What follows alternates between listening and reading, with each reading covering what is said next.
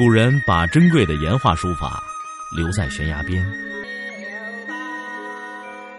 我把时间打磨成碎片，留在你的耳边。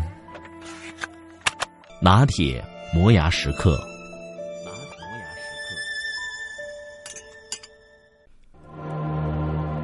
晚清的当家人是个妇人，没受过什么教育，喜欢看戏。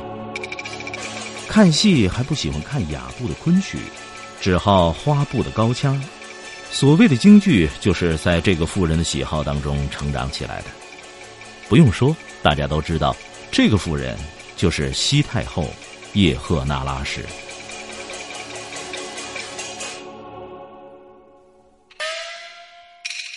喜欢听戏是个乐子，但与民同乐却谈不上，顶多与官同乐。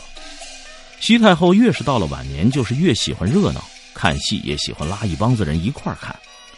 进戏园子碍于体制不大可能，于是招戏班进宫。晚清几个好角儿，什么于三胜、程长庚、谭鑫培、王瑶卿、孙菊仙、杨月楼、刘感三之辈，都受过老佛爷的栽培。有点好戏，都喜欢跟王公大臣一起分享。如果唱戏的就时事入戏，现场抓哏讽刺了哪个权臣，这些人眼睁睁看着大伙儿笑话，却也没有丝毫办法，因为这些角儿都是老佛爷的供奉，须臾不可或缺的。颐和园的德和园是晚清时节老佛爷最喜欢的宫廷戏园子，戏台三层，可以演上天入地的戏，要多热闹有多热闹。老佛爷经常在这里赏戏，王公大臣每个人都得掏五六十两银子来打点端茶送水的太监，小费不低。那个时候听戏，即使在宫里，也跟外面戏园子一样，一伙伙的人各自围着桌子，边用茶点，边扯淡闲谈，边看边听。一次台上正在演《吴越春秋》范蠡献西施的故事，里面有个情节是这样安排的。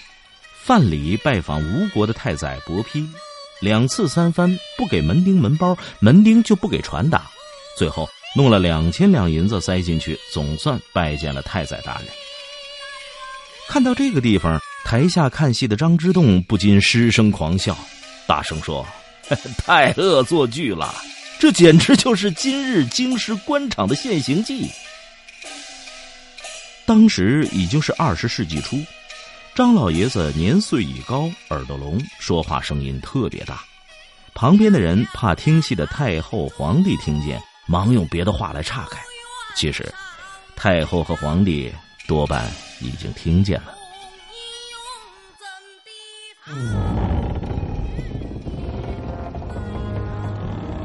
不用说，张老爷子说的官场现形，就是指庆亲王奕匡。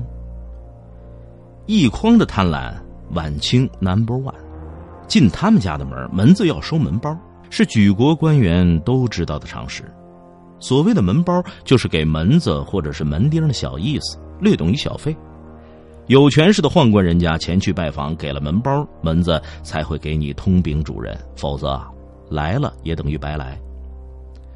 由于晚清最后几年，奕匡深得老佛爷的信任，权倾朝野，拜见的人忒多。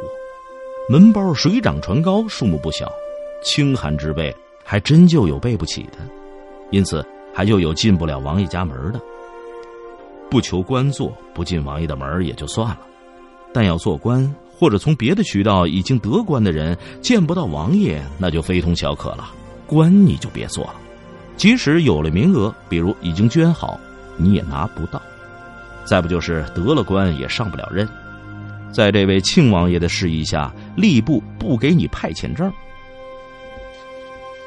当然，奕匡也没那么傻，不会轻易给人抓到把柄，自己亲自书写了严禁收门包的条子，贴在门房，告诉人们他奉公守法。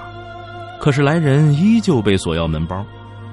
如果你指这张条子说事儿，人家门子会告诉你，这事儿王爷不能不这样说。大人，你这钱啊还是不能省。不出钱，对不起，走人吧您呢。这样的事儿，西太后不是不知道，也有过她钦点的学政，没有出门包上不了任的事儿。岑春轩见老佛爷，老佛爷问他见没见过玉筐，岑春轩直截了当的说：“他们家有门包，我没钱给，就是有钱我也不给。”知道归知道，但是奕匡的宠信却一丁点也没有减。在西太后看来，奕匡固然贪赌，但人老实听话，效忠于他。自打北京政变，他出来当家，一直的策略就是拉皇族亲贵一起做。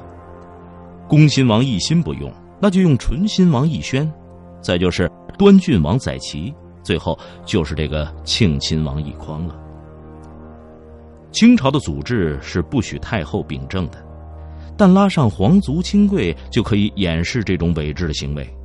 到了晚清最后几年，西太后自己犯了重大的错误，废了戊戌维新，招来了义和团，差点没把江山给丢了。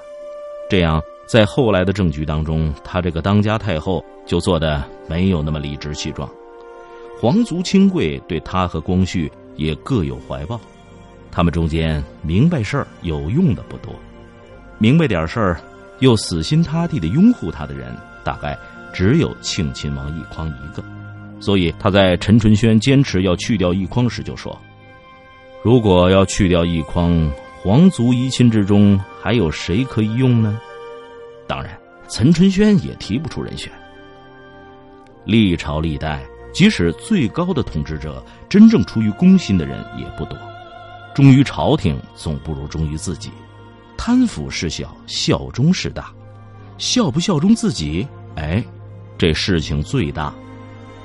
西太后死后，当革命到来，满人在要不要启用袁世凯的问题上犹豫不决时，是奕匡推波助澜，启用了袁世凯。